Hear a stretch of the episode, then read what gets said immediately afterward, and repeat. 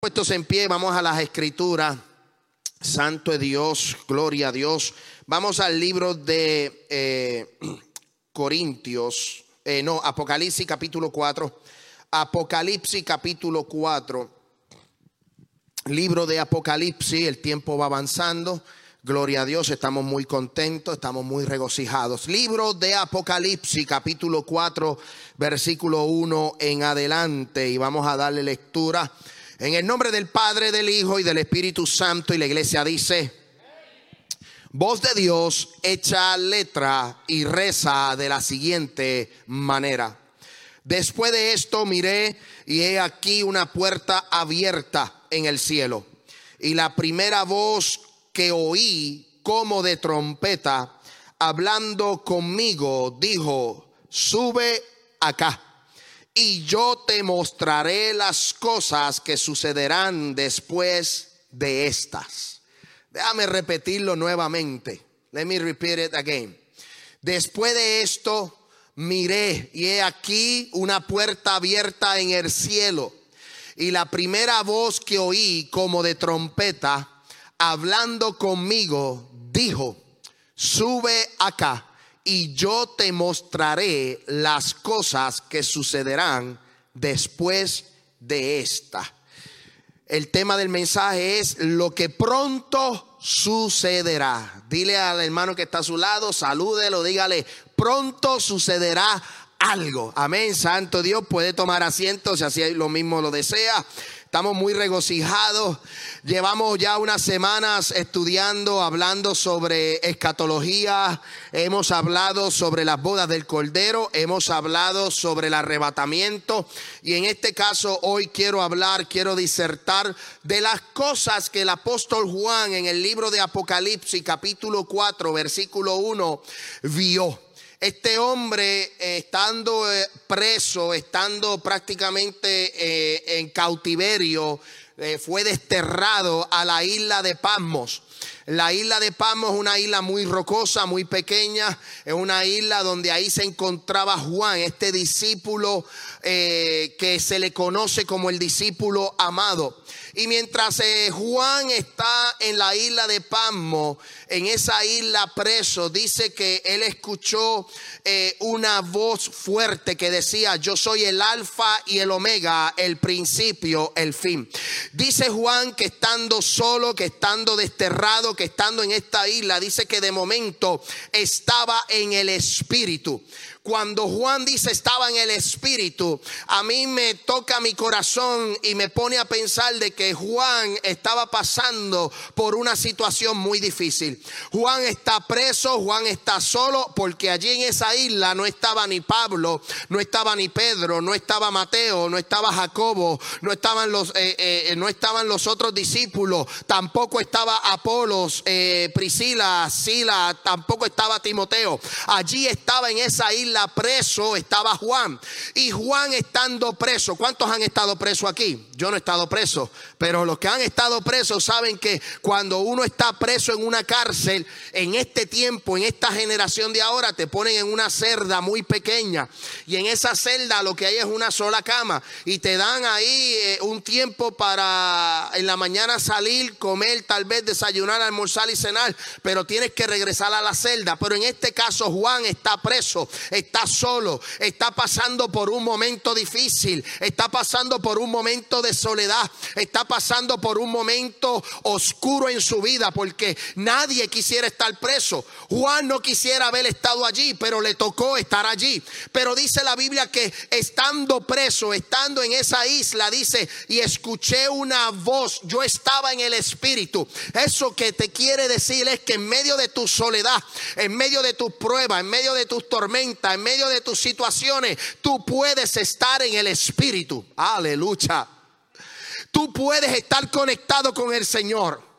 Y de hecho, cuando estamos pasando por una tormenta, yo creo es cuando más sensible estamos en el espíritu porque nos conectamos al Señor. Cuando la gente anda bien, cuando todo anda bien, mucha gente no mira hacia arriba. La gente está mirando en lo terrenal.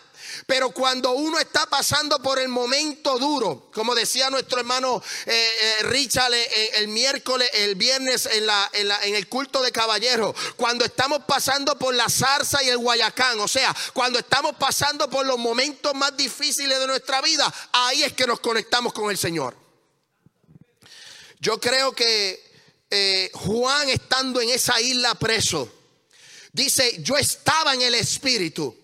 Y dice que empezó a recibir una revelación terrenal. Él estaba en la tierra, pero empezó a recibir revelación. Y el ángel del Señor, el Señor le hablaba y le decía, escribe a las siete iglesias del Apocalipsis, lo que se conoce como hoy día Asia Menor, Éfeso, Esmirna, Pérgamo, Tiatira, Sardis, la Odisea y Filadelfia. Y empezó a recibir revelación. Y empezó a escribirle a las iglesias del Asia Menor. Y mientras estaba preso, él escribía, pero en este capítulo 4 me llama mucho la atención, porque en este capítulo 4 dice el versículo 1, eh, después de los primeros tres capítulos, 1, 2 y 3, ahora entramos al capítulo 4, dice, después de esto, he aquí vi una puerta abierta y una, una voz como de trompeta que hablaba conmigo y me dijo, yo te voy a mostrar las cosas que sucederán. Y eso es lo que yo quiero hablarles a ustedes, de las cosas que van a suceder. Obviamente, Él está escribiendo para la época en que Él se encuentra. Pero cuando nosotros agarramos la Biblia y la leemos, entendemos que fue inspirada por Dios y que aunque el, escrito está para la época de aquel tiempo, la escritura tanto de Génesis y Apocalipsis nos aplica a todo el mundo, a todas las generaciones. Nos da, eh, nos da un aliento de vida. La Biblia es la escritura que nos lleva, eh, eh, nos llevará al cielo, iglesia. Podemos decir, no es que la Biblia está escrita especialmente para esa iglesia o para ese tiempo, sí, pero también nos toca a nosotros. Por eso es que se le conoce como, amén, eh, eh, eh, una espada de doble filo. La, Biblia, las Sagradas Escrituras es una escritura que toca el corazón, cambia, transforma. Cuando tú la lees, tú te das cuenta que algo te está tocando. Y aquí en este caso el apóstol Juan está viendo una puerta abierta y Dios le está diciendo, el Señor le está diciendo, yo te voy a mostrar las cosas que han de suceder. Juan empieza a tener una revelación. Y esta revelación que se empieza a escribir es una revelación que ha impactado el mundo en todos los tiempos, en todas las generaciones. Este libro de Apocalipsis es un libro controversial. Hay muchos doctores, hay muchos eruditos, muchas líneas de pensamiento, muchas interpretaciones.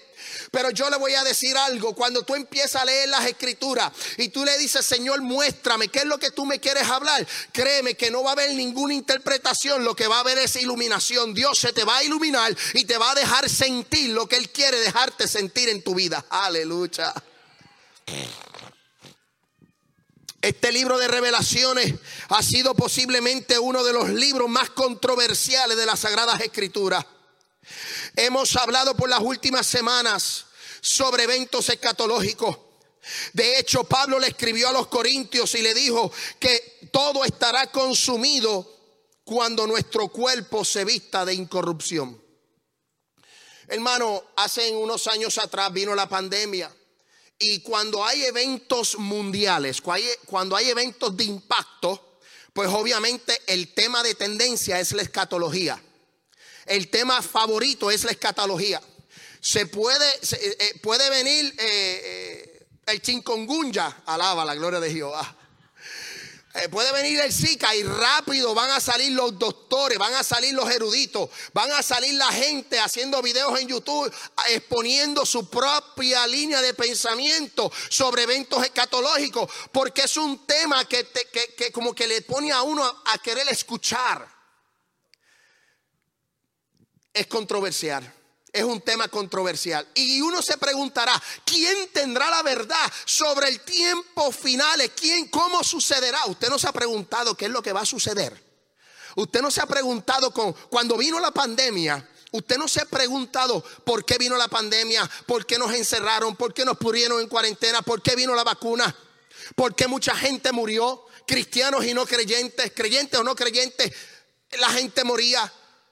Y empezó la gente a hablar de que Cristo viene pronto, Cristo viene pronto, Cristo viene pronto. Ahora comienza una guerra en Medio Oriente donde jamás el grupo terrorista ataca a Israel. Israel contra, contraataca. Empieza una, una turbulencia en lo que es Medio Oriente. Y ahora todo el mundo empieza a hablar de escatología. Ahora todo el mundo empieza a hablar de los eventos que van a suceder. Pues sabes que yo no me voy a quedar atrás, también voy a hablar de eso.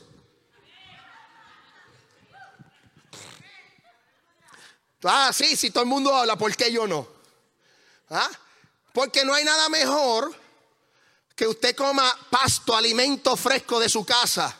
Tenga cuidado con lo que usted ve. Yo veo mucha gente en las redes sociales y muchos tienen una línea de pensamiento muy parecida a la mía y me gusta escuchar las diferentes líneas de pensamiento, qué piensa aquel, qué piensa el otro, qué piensa el otro. Pero sabes qué, yo llamo algo fundamento. Y cuando una persona tiene fundamento, puede escuchar lo que quiera escuchar, pero su fundamento no es movido. Por eso eh, el mismo Jesús le dijo a los discípulos, sabes qué, si tú construyes tu casa sobre las rocas, viene el viento, el huracán, las tormentas, el terremoto, tu casa permanecerá. ¿Por qué? Porque estaba fundado sobre la roca.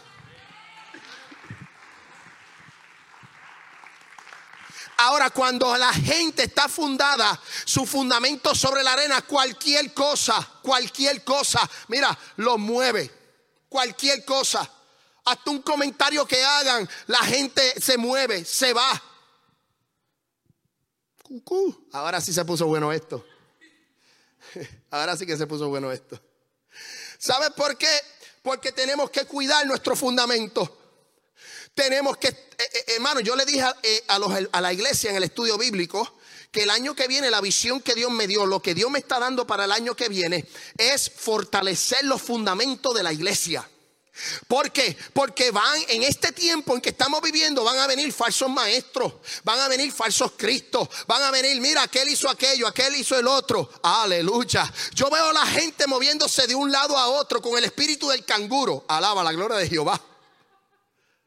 Hermano, permanezcamos en la fe, permanezcamos en la doctrina del Señor, permanezcamos en el fundamento de la palabra. Tenemos que ser fuertes. La Biblia dice resistir al diablo y de vosotros huirá. Hay que tener mucho cuidado a lo que nosotros le prestamos el oído, a lo que nosotros vemos y a lo que nosotros tocamos. Por eso Pablo dentro del tiempo de la escatología y es un tema que, como les dije, se vuelve famoso, es un tema que está trending en las redes sociales, porque es que yo creo que Cristo viene, yo creo que la iglesia va a ser levantada, yo creo que hay señales que se están cumpliendo, yo creo que la iglesia va a ser arrebatada y por eso yo quiero alentar a la iglesia a que se prepare. Y porque sea tendencia, no lo voy a hablar, no, lo voy a hablar también. Por eso Pablo le dice a los Corintios, capítulo 15, versículo 54, y cuando corruptible se haya vestido de incorrupción, y esto mortal se haya vestido de inmortalidad, entonces se cumplirá la palabra que está escrita. Aleluya. Sorbida es la muerte en la victoria en victoria. Versículo 55. ¿Dónde está, oh muerte, tu aguijón? ¿Dónde, oh sepulcro, tu victoria. Y el corito decía que no has podido detener al Cristo de la gloria. La muerte no lo pudo detener. La muerte no detuvo a Jesús. Y por tal razón la muerte no nos va a detener a nosotros, a los que tenemos a Jesús. La muerte no detiene. Aleluya. Usted me va a decir, pero hermano, yo conozco un hermano que se murió. Si murió en Cristo, la muerte no lo detuvo. Está durmiendo. Alaba la gloria de Jehová. El apóstol Pablo dice, no todos dormiremos. Quiere decir que cuando dice no todos dormiremos, es que hay gente que se ha muerto, pero están durmiendo. Y el que no muera, sino que sea arrebatado, pues no padeció de esa primera muerte. Pero el que murió hoy día con Cristo, yo tengo la certeza, yo tengo la certeza y la fe y la convicción que lo que dijo Pablo a los a los tesalonicenses cuando dijo los muertos en Cristo resucitarán primero. El que murió en Cristo va a resucitar.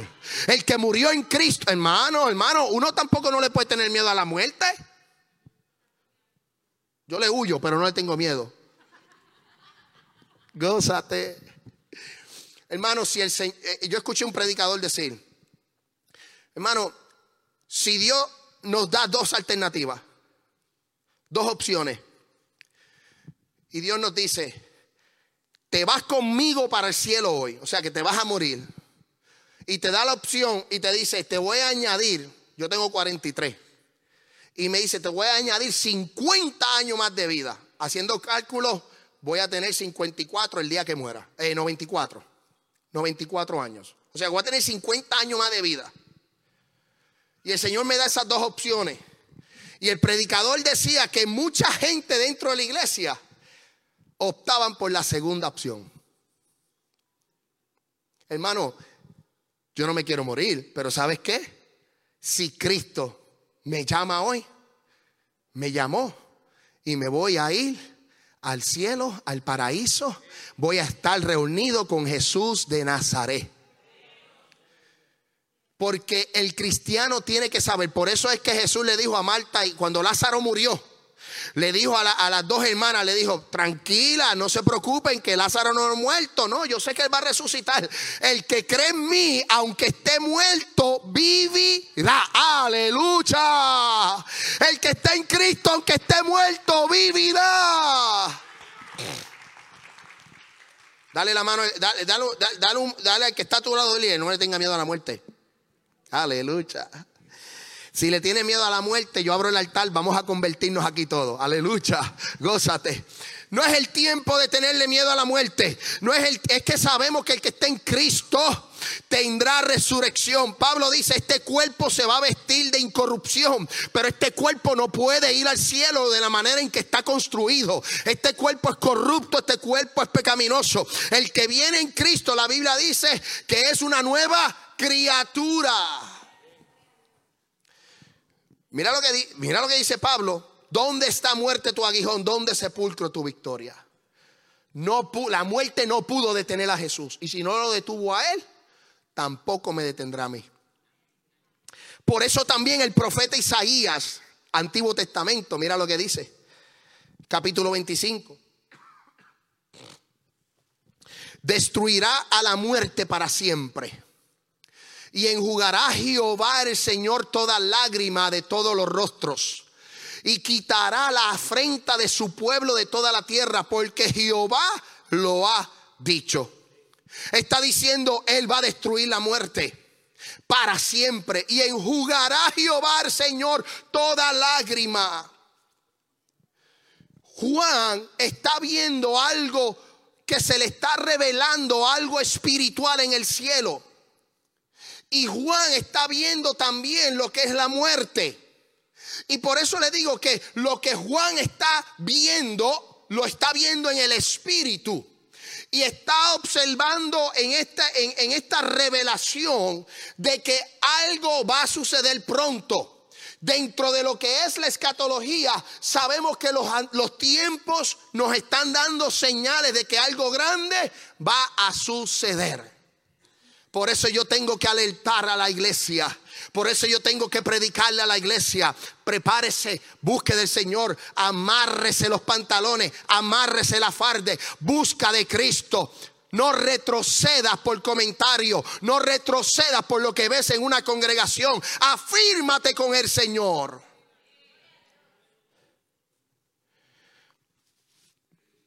Escúchame bien. El Señor enjugará toda lágrima Dice, después Juan comenzó a ver la revelación. Este es el libro de Apocalipsis. Vamos al libro de Apocalipsis capítulo 10, capítulo 4. Yo quiero que usted me siga. Los 24 ancianos, esto es Juan. Los 24 ancianos se postraban delante del que está sentado en el trono y adoran al que vive por los siglos de los siglos y echan sus coronas delante del trono diciendo, Señor, digno eres de recibir la gloria, la honra, el poder, porque tú creaste todas las cosas y por tu voluntad existen y fueron creadas. Pastor, ¿qué usted me quiere decir con ese texto bíblico? Juan está preso en la isla de Pasmo y en los primeros tres capítulos él está en la tierra recibiendo una revelación para las iglesias. Ahora Él no está en la tierra, Él está en el Espíritu, en el cielo, recibiendo una revelación de lo que va a acontecer. Y Él lo primero que ve dentro de la revelación en el cielo, lo que está viendo en el cielo, lo que él está en el cielo recibiendo esa revelación de lo que va a acontecer, él está viendo 24 ancianos. Estos 24 ancianos tienen vestiduras blancas. Estos 24 ancianos tienen coronas. Estos 24 ancianos se postran. Amén. Dice que hay 24 ancianos, 24 tronos. Y dice que habían seres vivientes, unos, unos seres vivientes hermosos, unos seres vivientes, unos, unos seres angelicales hermosos. Pero él está haciendo referencia en este momento a los 24 ancianos. Y los 24 ancianos decían, postrado ante, ante el Señor, decían, digno eres de recibir la gloria, la honra, el poder, porque tú creaste todas las cosas. Lo que está diciendo es que estoy viendo gente representada, amén, que están vestidos de vestiduras blancas, que tienen corona, que están sentados en 24 tronos. Lo que está diciendo es, hay algo que no tiene nada que ver con mi pueblo Israel. Hay algo aquí que es otra cosa. Y yo te quiero decir algo hermoso, que esos 24 ancianos, lo que es la línea de pensamiento pretribulacional, está estableciendo de que estos 24 ancianos es la iglesia representada en el cielo.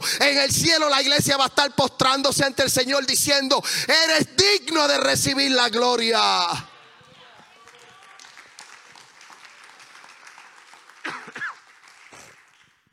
Yo le voy a decir una cosa, si aquí usted no adora, prepárese porque allá arriba vamos a estar adorando 24 horas. Si usted viene a la iglesia con su estilo de que estoy cansado, allá en el cielo vamos a estar cantando vamos a estar adorando, vamos a estar diciéndole toda la gloria, toda la honra, el poder, todo, todo, todo, todo. Aleluya. Imagínate estar con el maestro. Hermano, yo me gozo, ¿sabe por qué? Porque es que ya yo me visualizo allí. Yo me estoy gozando, a mí no me da temor, a mí no me da miedo de las cosas que suceden en el mundo, porque yo sé que mi redención está cerca. Mira qué interesante. Juan comienza a ver esto. ¿Por qué Juan comienza a ver esto? Porque lo está viendo en el Espíritu. Mira qué interesante. Él lo está viendo, él está en espíritu, él está en el espíritu.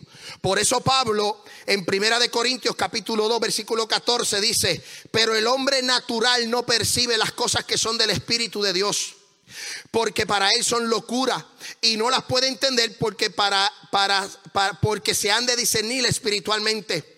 Uno quiere ver la gloria de Dios, uno tiene que estar en el espíritu. Uno quiere ver la manifestación de Dios, tiene que estar en el espíritu. Uno no puede estar en un, en, un, en, algo natural. Usted quiere ver la manifestación de Dios, usted quiere ver la gloria de Dios en su casa. Usted tiene que procurar que su casa ande en el espíritu, que tú que tú camines en el espíritu. Por eso Juan está en el cielo en el el Espíritu viendo la revelación. Aleluya.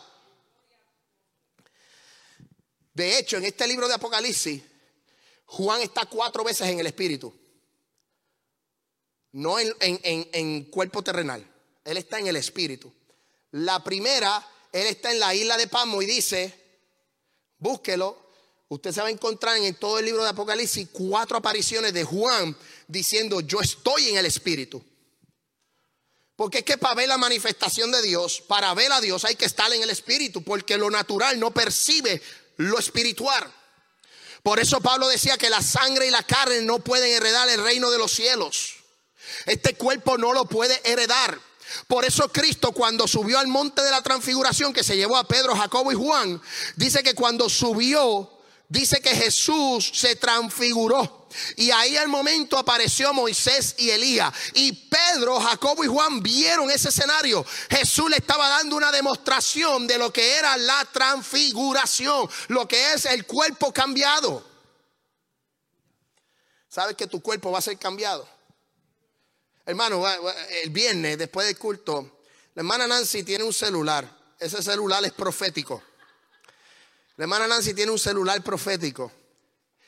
Y, de momento alguien llamó a la hermana Nancy y el ringtone del celular es como un chofar. Y hace, uh, uh. Yo, yo estoy bien afinado. Yo escuché eso y yo, yo estaba ya así. los hermanos me dieron porque levanté la mano, porque ya yo estaba, ya yo llegando. Hermano, no me había despegado de la tierra, ya yo estaba en el cielo así con la mano levantada. De momento la hermana me dice, ¿qué te pasa? Es que yo escuché una trompeta. Todo el que tenga el número Nancy, llámela. Hermano, eh, no es broma. Es cierto, ¿verdad, Nancy? Ya yo estaba con la mano levantada. Ya yo, ya iba así para arriba arriba, escuchando la trompeta. Es que yo estoy conectado con Dios. Es que yo estoy conectado con el cielo. Es que yo estoy conectado en la. Hay que estar en la frecuencia de Dios. Hay que estar en la frecuencia de Dios.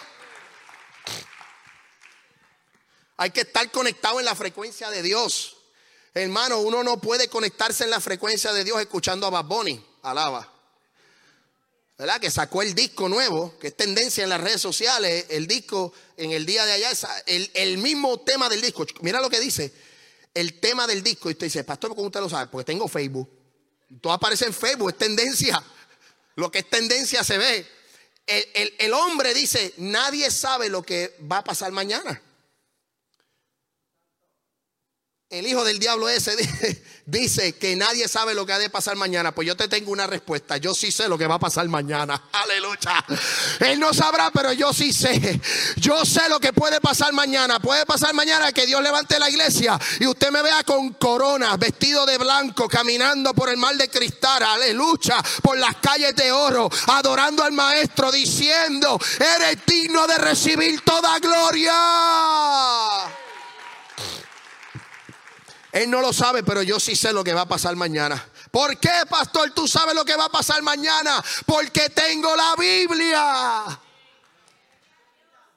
Inclusive, cuando Cristo venga, la Biblia se queda, porque esto es, esto es papel, esto se queda. Si Cristo viene, yo me voy para el cielo. ¿Cuántos se van conmigo? Amén, aleluya. Prepárame la guagua escolar, la camioneta escolar que nos vamos todos para arriba. Nos vamos todos. ¿Tienen el ticket? Hay que tener el ticket. Si no tienes ticket, no va. Pastor, ¿cómo puedo conseguir el, ticket? Levantando tu mano y diciendo, yo confieso a Jesús de Nazaret. Aleluya. Aquí no hay que meterle mucha, mucha, mucha, eh, eh, mucha explicación. Levanta tu mano, confiesa tus pecados y di que tú aceptas a Jesús como tu único y exclusivo Salvador. Lo demás viene con enseñanza y se va de uno preparando en esta vida. Pero ¿sabes qué? La Biblia nos enseña a nosotros. Juan empezó a recibir esta revelación. Y todo lo que él está viendo, regresamos al libro de Apocalipsis capítulo 4, versículo 10. Porque yo les he hablado por dos semanas consecutivas sobre el levantamiento de la iglesia. Hoy yo no voy a hablar del arrebatamiento de la iglesia. Bueno, ya yo di la introducción. Pero hoy yo quiero enfocarme con los que se quedaron. Dígale al hermano que está a su lado, no te quedes. No te quedes. No te quedes. No te quedes. Hoy yo me quiero enfocar en los que se quedaron. Eh, según la línea de, de pensamiento pretribulacional, que es una línea en donde la, gente piensa y cree. Yo soy de los que creo en esa línea. Pero yo quiero también hacer un paréntesis, ser bien claro. Hermano, el tema de creer o no creer en que la iglesia es levantada o pasa por la tribulación o pasa por el milenio, no es un tema de salvación. El tema de salvación es que usted levante su mano y usted confiese a Jesús y que usted esté preparado. Si sucede, nos vamos. Y si no sucede, pasamos por el Via Crucis y Dios estará con nosotros. No es un tema de salvación, quiero aclararlo. Un tema de salvación es tu alma, es que tú cuides tu alma, es que tú, amén, cuando tú vienes a los pies de Cristo, tú eres sellado con el Espíritu Santo para el día de la redención. Eso lo que quiere decir es que el Espíritu Santo que mora en ti no puede estar contristado, porque solamente los que andan en el Espíritu solo van a, que, a los que van a poder sobrevivir y poder eh, llevarse al cielo. Pero el tema de decir creo o no creo no te va a llevar ni al cielo ni al infierno. Entonces, ¿cómo es, pastor? Sí porque hay gente muy acercada a mí, gente que son muy, muy, eh, muy estudiosos y gente muy preparada y gente que Dios utiliza de gran manera y gente que cree y gente que no cree. Es un tema que tenemos que estudiarlo para que nosotros tengamos la perspectiva de lo que va a suceder, de lo que tenemos que prepararnos. Tenemos que prepararnos, pero obviamente como yo como pastor, yo sí creo por, por evidencia bíblica de que la iglesia no puede pasar por lo que es la gran tribulación.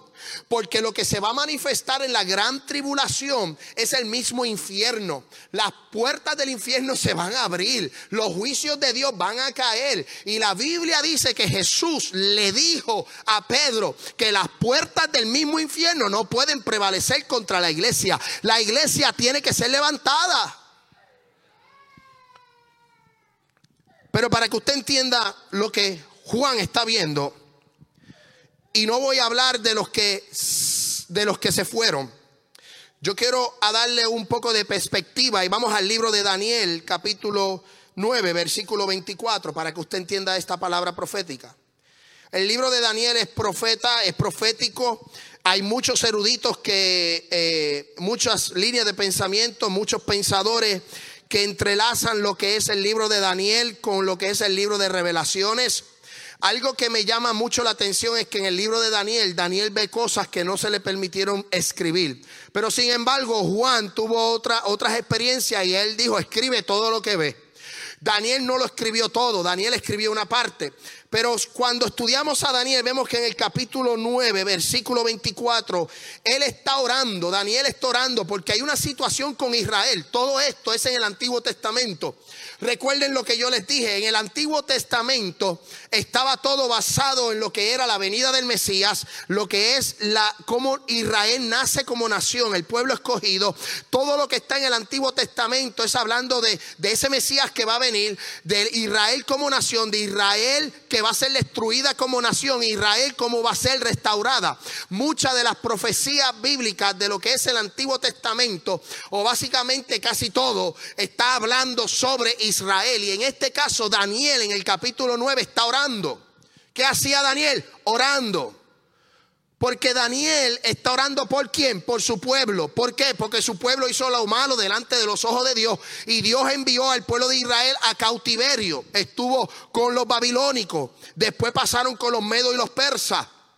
El pueblo de Israel, después que hizo lo malo delante de los ojos de Dios, Hubo profecía bíblica, especialmente Jeremías como profeta, diciendo que iban a ser llevados en cautiverio. Pero era por un tiempo determinado, era un tiempo específico el cual Israel iba a ir a donde? Al cautiverio por hacer lo malo delante de los ojos de Dios. ¿Qué te quiere enseñar esto? Que cuando uno hace las cosas malas delante de los ojos de Dios, Dios castiga. Dios es un Dios que ama, pero es un Dios que también castiga. Y Daniel está orando por su pueblo y está diciendo, ¿qué está pasando aquí? Ya se está cumpliendo el tiempo. Y mira lo que dice, no, no quiero que cambien la pantalla, pero yo quiero que si usted va a la Biblia, al capítulo 9, versículo 20, mira lo que dice.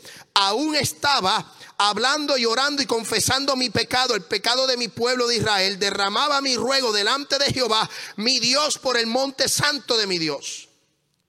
Hermano, qué bonito es contar con personas como Daniel. Daniel está orando por su pecado, por el pecado del pueblo y por todo el que se le estaba cerca. Hay gente que nosotros necesitamos practicar como Daniel vivía. Y usted dice, ¿cómo? Sí, Daniel oraba por él y por el pueblo.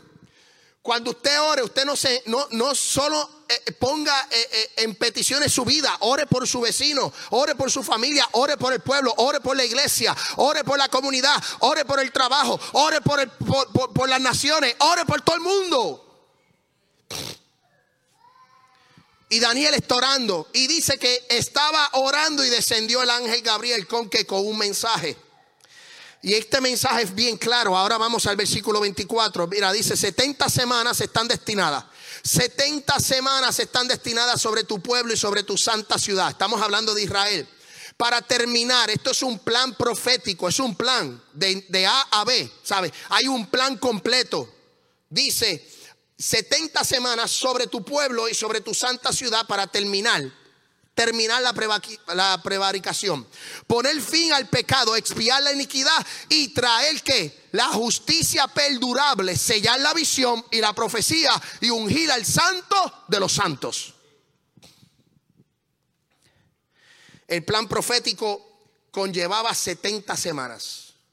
70 semanas, el ángel le está diciendo, son 70 semanas para cumplir esto. Lo que pasa es que el tiempo de Dios es distinto al tiempo de nosotros. 70 semanas se escucha como aproximadamente un año, un año tiene 52 semanas, posiblemente año y medio en tiempo cronos, en nuestro tiempo. Un año tiene 52 semanas, un año tiene 365 días, pero en el tiempo de Dios es diferente. El tiempo de Dios es totalmente diferente. Él está hablando de 70 semanas. Algunos eruditos o pensadores dicen que este nombre era un, un, número, perdonen, un número figurado, por decir un número, 70 semanas. Hay otros eruditos que piensan y dicen que esto es literal, 70 semanas, pero 70 semanas en el tiempo de Dios, donde lo, cuando, cuando se habla de del periodo de la tribulación y de la gran tribulación, ¿cuántos saben que son siete años? Tres años y medio de paz y tres años y medio de gran tribulación. O sea que una semana son siete años. Dentro de este estudio, dentro de lo que es los números, algo que me llama mucho la atención es que desde que comienza hasta que se le da muerte al Mesías son 69 semanas. 69 semanas. Ese es el tiempo desde que salió la orden de restaurar, de levantarse, de llegar el Mesías y morir. Entonces, como son 70 semanas y se cumplieron 69, pues la iglesia, especialmente la pentecostal y la que tiene la línea de pensamiento pretribulacional, o sea que nos vamos antes de la tribulación, establece y dice que la iglesia está en el periodo de la gracia y que en este momento hay un espacio vacío entre la, semana 69 y la semana 70. 69 se han cumplido. Falta una semana. Y en lo profético, en lo que Daniel está hablando, le está profetizando y le está diciendo al pueblo, todo esto va a terminar cuando se cumpla la semana 70. Lo que pasa es que Cristo vino, Cristo murió, su pueblo lo rechazó y gracias a eso, como dice las Sagradas Escrituras en el libro de Juan capítulo 1, que a los suyos vino y los suyos no le recibieron, mas a los que le recibieron se les dio potestad de ser llamados hijos de Dios. De la semana 69 a la 70, ese espacio vacío es el espacio de la iglesia. ¿Para qué la iglesia? Bueno, para que la iglesia predique el Evangelio, para que la iglesia salga de las cuatro paredes y le diga al mundo entero que Cristo sana salva, liberta y viene pronto. Aleluya. Porque Dios no quiere que tú perezcas. Dios no quiere que tú procedas a perderte. Dios lo que quiere es que tú te arrepientas. ¿Cuál fue el mensaje de Juan el Bautista? Arrepentidos y convertidos, que el reino de los cielos se ha acercado. Entonces, como está ese espacio, lo que nosotros llegamos llamamos la gracia. Pero escúcheme bien, no confundamos. Es un periodo de la iglesia. Es el tiempo de la iglesia. Es para que todo el mundo venga a los pies de Cristo. Por eso nosotros predicamos y enseñamos que cuando la iglesia es levantada, comenzará la 70, la última semana, que es la, la número 70. Y ahí está el problema. Escúchame bien, ahí está el problema. Porque los que se quedaron van a experimentar, van a experimentar los juicios de Dios y al mismo diablo. Y aquí es donde nosotros tenemos que estar muy claros. Tenemos que estar orando al Señor, pendiente porque en cualquier momento Dios levanta la iglesia y comenzará el periodo de lo que es la semana 70. El mismo libro de Daniel dice en el capítulo 29, versículo 27, yo quiero que usted busque conmigo, versículo 26. Déjalo ahí en el 24, pero yo quiero que usted vaya a la Biblia al versículo 26 y dice, y después de las 60, 62 semanas se quitará la vida del Mesías mas no por sí. El pueblo de un príncipe que ha de venir destruirá la ciudad. El santuario y su fin será con inundación y hasta el fin de la guerra durarán las devastaciones. Versículo 27. Y por otra semana Ahí hablamos la semana 70. Y por otra semana confirmará el pacto con muchos. Y la mitad de la semana hará cesar el sacrificio y la ofrenda. Y después con la muchedumbre de las abominaciones vendrá el desolador hasta que venga la consumación y lo que está determinado. Escúcheme bien lo que les voy a explicar aquí. Cristo viene, levanta la iglesia, comienza la semana 70. Eso que va a acontecer ahí, van a ocurrir una serie de eventos. La iglesia no está presente, pero hay gente que se va a quedar conociendo el Evangelio. Hay gente que se va a quedar sabiendo que tuvieron la oportunidad y la desperdiciaron. ¿Por qué yo tengo que hablar de esto? Porque al mismo tiempo lo que acontece, lo mismo pasó con la pandemia. La Biblia dice en el libro de Mateo, versículo capítulo 24, dice que habrá rumores de guerra, habrá pestes, hambre, destrucción, pero aún no será el fin. Lo que nos está diciendo el libro de Mateo y lo que está profetizando el mismo Jesús es que van a venir una serie de eventos. Pero para que eh, eh, la bestia o este, este hombre político o este hombre de paz venga a establecer la paz, tiene que haber algo de destrucción, tiene que haber algo de, de situaciones. Ahora mismo, si usted se pone a pensar, la plataforma está servida. Yo no estoy dando ni un día ni una hora. Porque el mismo de Jesús dijo, yo no sé ni el día ni la hora en que, en que ha de acontecer, ni aún los mismos ángeles. Obviamente Jesús lo está diciendo porque Jesús está en un cuerpo natural. Y él está Jesús como hombre. Y como hombre él no sabía cuánto lo puede, cuándo puede ocurrir. Pero él está diciendo, nadie lo sabe, pero de que va a venir, va a venir. Y él dice, como en los días de Noé dándose en casamiento, dándose en fiesta, dándose en party, dándose en todo lo que se está dando como en los días de Noé. ¿Y qué hacía Noé? Predicar que venía un diluvio y nadie le hacía caso. El mismo Jesús dijo, como en los días de Sodoma y Gomorra. ¿Y qué pasaba con Sodoma y Gomorra? Bueno, si usted ve lo que vive Sodoma y Gomorra, tráelo al tiempo presente, al 2023. ¿Qué es lo que se está viviendo en el, en el mundo hoy día? ¿Qué estamos viviendo en el mundo? Estamos viviendo igual que Sodoma y Gomorra, donde los que tienen la verdad son golpeados. Porque si yo hablo en las redes sociales sobre, a mí, no en contra de los homosexuales, sino denunciando el pecado, porque la iglesia está abierta para todo. Pero si yo empiezo a hablar mal de los homosexuales, ¿sabe lo que puede pasar? Me van a cerrar el canal, la gente, el gobierno se ve en contra de mí. Porque hay que tener tolerancia. La iglesia está abierta para los homosexuales, para los mentirosos, para los borrachos, para los adúlteros, para los fornicarios. La iglesia, este lugar es un hospital, todos son bienvenidos. Pero yo tengo que decir que el pecado no heredará el reino de los cielos. Entonces estamos viviendo tiempos difíciles, tiempos que nos están presentando de que algo tiene que suceder. Algo estamos viviendo como Sodoma y Gomorra, estamos viviendo como Noé, estamos viviendo los tiempos de guerra, estamos viviendo tiempos de terremoto. Ahora mismo, hace unos días atrás, creo que fue en, Afganistán, en Irak, hubo un terremoto y, y los muertos ascendían a más de mil personas. Todo se está preparando. Tiene que haber un caos porque cuando Cristo venga va a haber un caos. La gente va a desaparecer. La gente, amén, mucha gente va a desaparecer. Niños, adultos, esposo, un, el esposo se irá, la esposa se quedará, la esposa se irá, el esposo se quedará. Yo no, yo estoy aguantado la pastora. Agarro a la pastora a un lado y nos vamos los dos juntos por ahí para arriba. Sí, porque hay esposos que quieren llegar al cielo para soltarse. No, no, yo para el cielo voy con ella. Sin ella yo no voy para ningún lado. Acumulé, acumulé puntos para que me hagas una lasaña. Un pastelón. Si no saben lo que es un pastelón, pidan en la receta. Pero tiene que haber un caos. ¿Por qué? ¿Por qué tiene que haber un caos? Porque se va a levantar un hombre de paz. ¿A qué? A traer la paz. Porque va a ser el caos. Vamos al libro de Apocalipsis, capítulo 5. Esto está interesante. Yo espero que me dé tiempo porque tenemos una actividad a las 4. Y yo espero que no se me desesperen, iglesia. Esto hay que hablarlo con detalles. Dice Apocalipsis capítulo 5, versículo 5, y uno de los ancianos me dijo, no llores.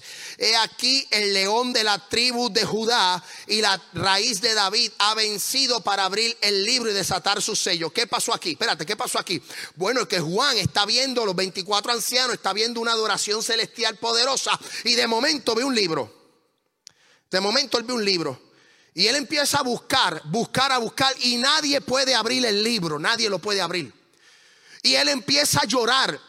Él empieza a gemir, pero ¿quién abrirá el libro? Y, hay, y uno de los, eh, el ángel que lo llevó, el ángel le dice, no llores, no te preocupes, el león de la tribu de Judá, la raíz de David, el que ha vencido puede abrir el libro y desatar los sellos. Si usted cree que él murió en la cruz para resucitar y darnos salvación nada más, está equivocado. Es que Él resucitó, ¿sabes para qué? Porque a Él se le dio un nombre que es sobre todo nombre.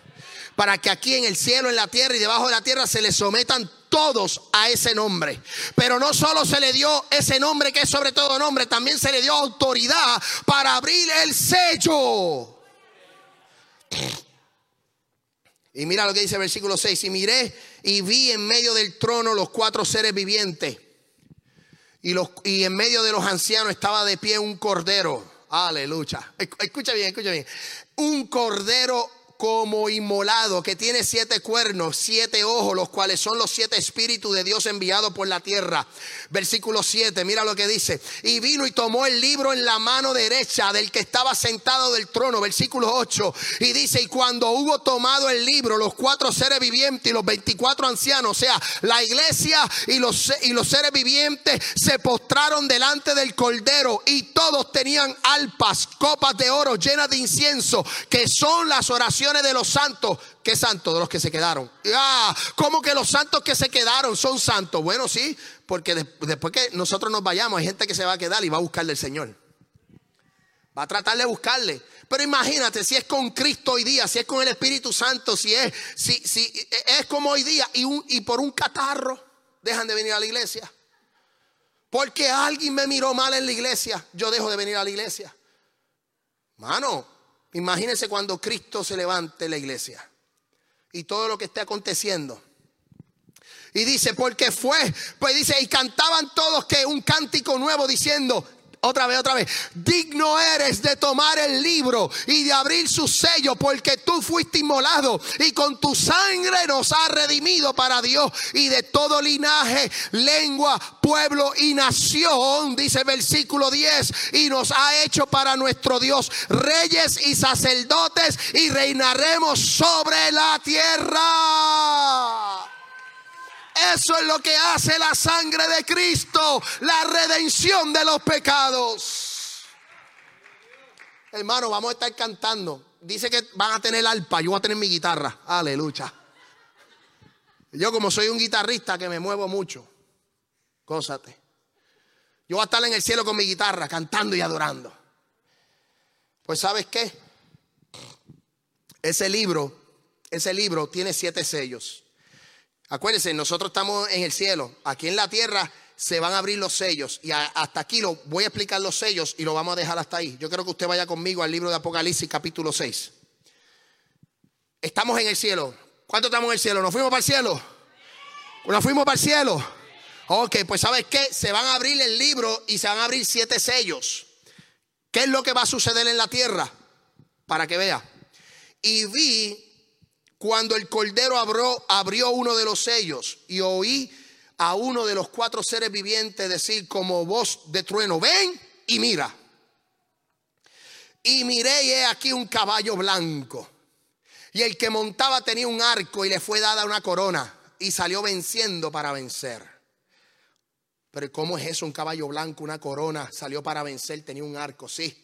Porque dentro del caos que va a haber, dentro de todo lo que va a ocurrir, tiene que venir este personaje. Ahora bien, los cuatro caballos del Apocalipsis son esos cuatro, esos cuatro jinetes, no representan cuatro personas, representan fuerzas, son fuerzas. Pero en este caso salió un caballo blanco, caballo blanco sinónimo de paz. Un arco, pero un arco sin flecha. Porque cuando tú haces la paz, tú no necesitas una flecha. Es un arco para decir, yo voy a brindar la paz. Hay que leerlo. No tiene flecha. ¿Ok? Dice un arco. Y dice, mira lo que dice. Aguántame primero en el versículo 2. En el versículo 2. Y el que lo montaba tenía un arco y le fue dada una corona, corona, para que la, eh, eh, eh, es, un, tipo de, tal vez de político, alguien que venga a establecer la paz. Imagínense una guerra ahora mismo, una guerra que se está formando. Imagínate si otros países se añaden y, y todo lo que va a acontecer, pues tiene que venir alguien que establezca la paz. Una paz temporera, una paz de un hombre falso, un falso Cristo, un falso Mesías, tiene que venir. Y dice el versículo 3, eso es lo que va a acontecer. Se abrió el segundo sello. El segundo sello, versículo 3, oí al, al segundo ser viviente que decía, ven y mira. Y salió otro caballo bermejo. Al que lo montaba le fue dado el poder de quitar la tierra, la paz y que se matasen a unos a otros. Habrá paz, pero esa paz es una paz temporal, porque saldrá otra fuerza y que motivará a la gente a matarse unos con otros.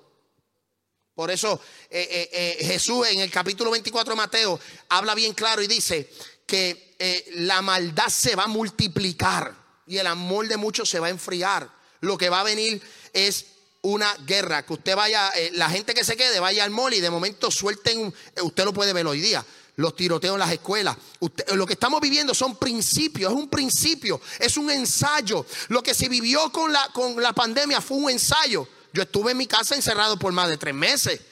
La iglesia la tuve que hacer por Facebook Live. Los hermanos se tenían que conectar por, por internet. No podíamos reunirnos. Nos bloquearon. Es todo un ensayo. ¿Por qué? Porque lo que se va a manifestar es que este hombre llamado bestia, lo que le conocemos como hoy día el anticristo, tendrá el control absoluto.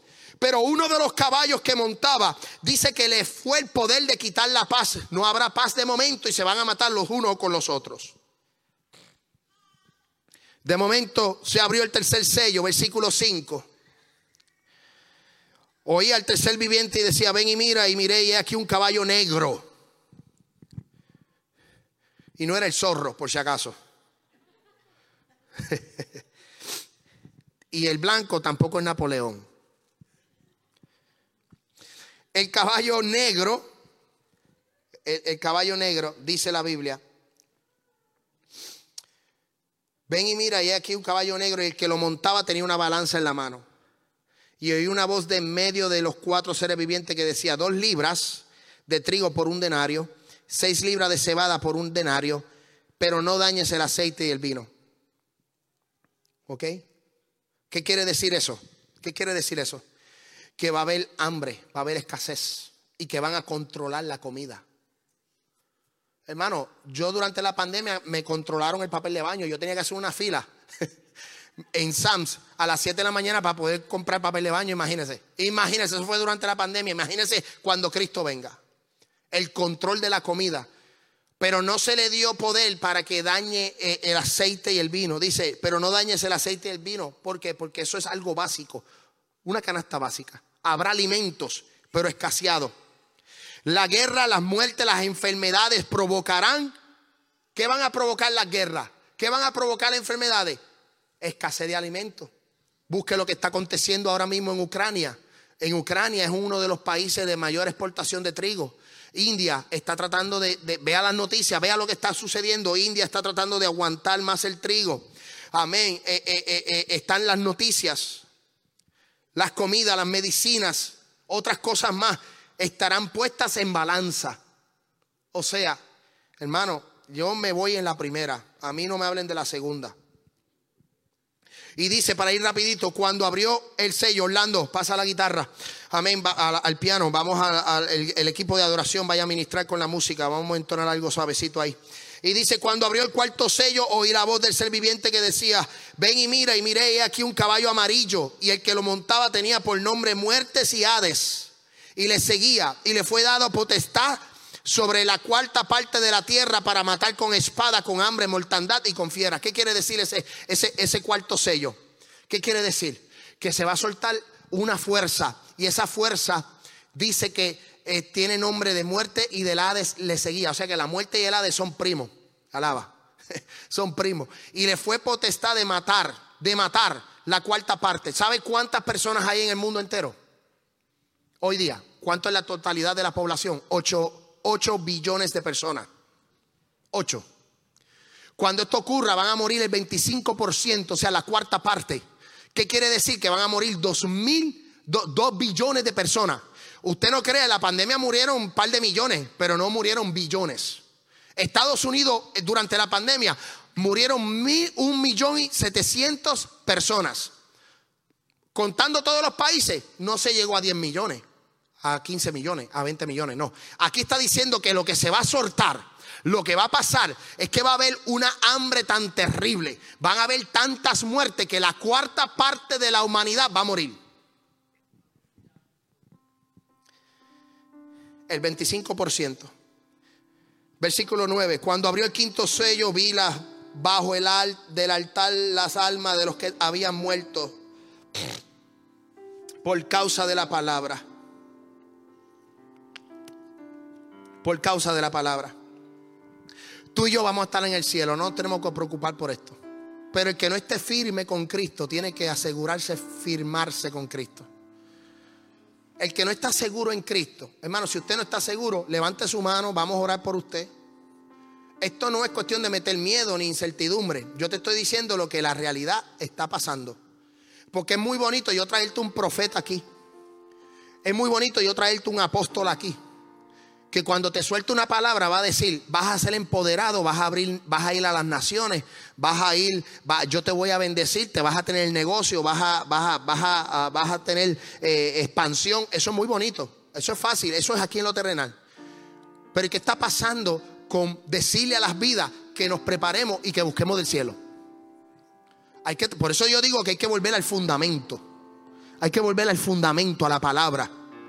Es bonito predicar, profetizar y todo eso, pero hay que arreguindarnos de Cristo. De Cristo, porque estas cosas van a acontecer. Estas cosas van a hacerse. Dice que vio mucha gente muerta de que de los perseguidos. Y ahí entonces se va a dar paso a lo que es la gran tribulación. Los tres años y medios. En estos sellos, recuerden, el libro de Apocalipsis no está en orden cronológico. Entonces hay unos sellos, hay unas trompetas, hay unas copas que las vamos a ver la semana que viene. Yo les pido que se pongan en pie.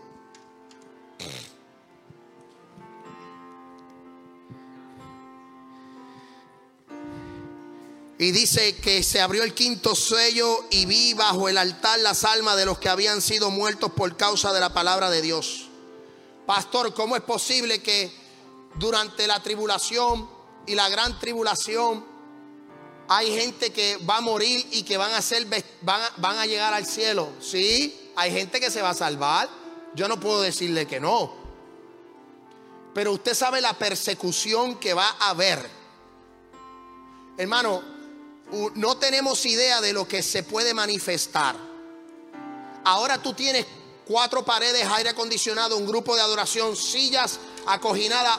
Hermano, usted tiene aquí pantalla y tiene todo eso y se nos hace difícil venir a la iglesia. Se nos hace difícil congregarnos.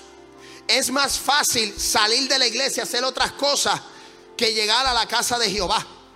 El tiempo que estamos viviendo es tiempo de venir a la casa de Jehová a buscarle en espíritu y en verdad.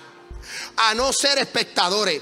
Hermano, si a mí el hermano, eh, eh, eh, el hermano fulano de tal me pisó el pie y me pisó el callo del dedo chiquito y yo me molesté, hermano, la Biblia dice 70 veces, 70 veces 7 que perdonemos.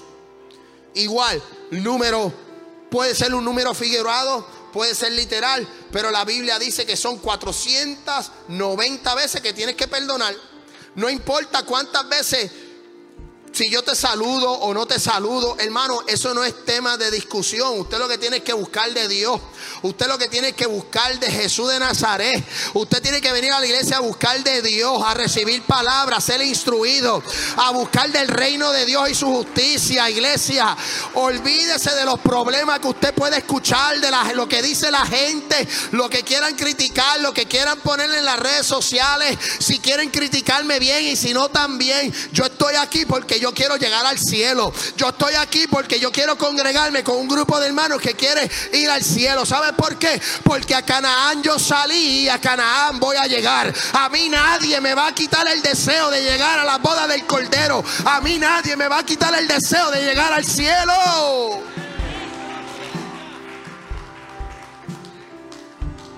Hermano, la gente que se quedó, pasaron persecuciones, sabe, sabe Dios las cosas que le hicieron. Hay historias que dicen que les van a cortar la cabeza.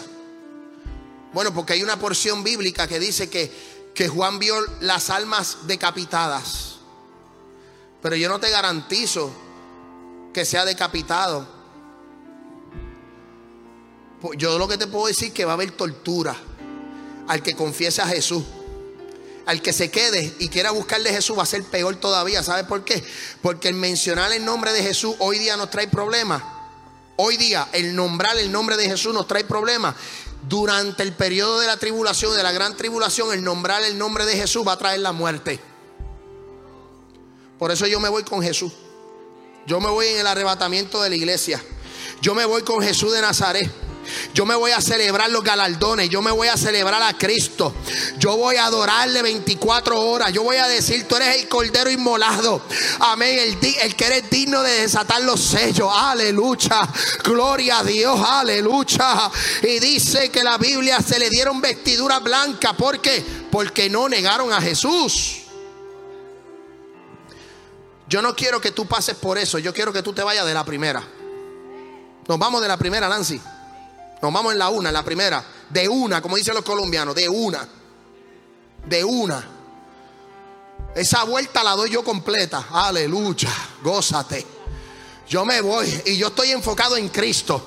Yo estoy enfocado en la iglesia, en que ustedes vayan al cielo, en predicarles una buena palabra. Por eso tenemos buenos recursos en esta iglesia. Por eso, oye, usted no está viendo el cambio. Los miércoles en el, estudio bíblico se está llenando. ¿Por qué? Porque se está dando buena palabra. Se está dando buen pasto fresco. Venga a la iglesia, congréguese a Cristo. Es necesario permanecer juntos en armonía.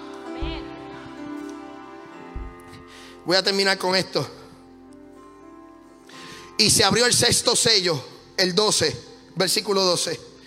Y aquí hubo un gran terremoto. El sol se puso negro como las telas del silicio. Y la luna se volvió como de sangre. Y hemos tenido varios eventos donde hemos visto lunas convertidas en parecer de sangre.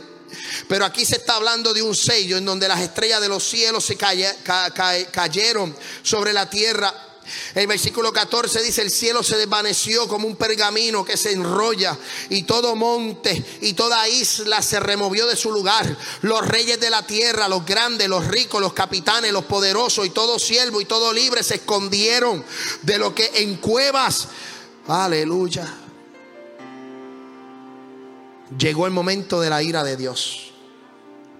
Y se van a manifestar siete copas y siete trompetas. Usted no se puede perder lo que son esas siete copas, esas siete trompetas, la semana que viene. Yo quiero que usted, ahí, en su silla, si usted quiere al Señor, hermano, cerremos todos nuestros ojos. Esto es algo muy personal. Esto es algo muy personal. Mientras los hermanos entonan una canción, mientras los hermanos entonan una canción, hermano, usted es muy personal ore al Señor y dígale al Señor que usted le ama.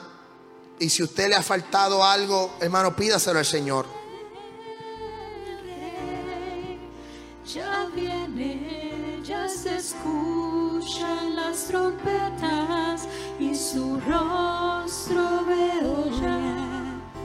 El rey ya viene, el rey ya viene. Él viene por mí. Dígaselo al Señor, ya nos estamos yendo prácticamente, pero ya viene el rey, ya viene, ya se escuchan las trompetas y su rostro. Nos vamos, nos vamos, nos vamos, Orlando, nos vamos para el cielo. Nos vamos para el cielo. Pronto vendrá el Rey de Reyes. Pronto vendrá el Rey de Reyes. Dígaselo al Señor. Si usted quiere a Cristo y usted quiere pasar adelante, pase. Yo no lo voy a negar eso. Si usted quiere afirmarse, pase. Amén, Santo Dios, oraré por ti. Pero si no, ponga su corazón en las manos de Jehová y afine su oído con el Señor. Afine su oído con el Señor. Afine su oído. Conéctese en la frecuencia de Dios. El Rey ya Prepare su casa, prepare a sus hijos. Prepare a sus hijos, prepare su casa. Dígaselo al Señor, cántaselo al Señor. El mercado está vacío, las calles Gloria a Dios. están, los trabajos están quietos.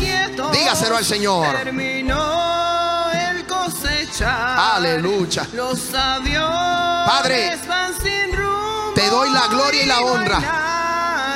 Yo limpio mi responsabilidad de anunciar el evangelio del reino, de anunciar el evangelio de la gracia, de arrepentimiento. Gracias, Señor, por este día. Gracias por la iglesia. Gracias por los hermanos, por las visitas. Gracias por cada uno de ellos. Bendícenos, Dios de los cielos.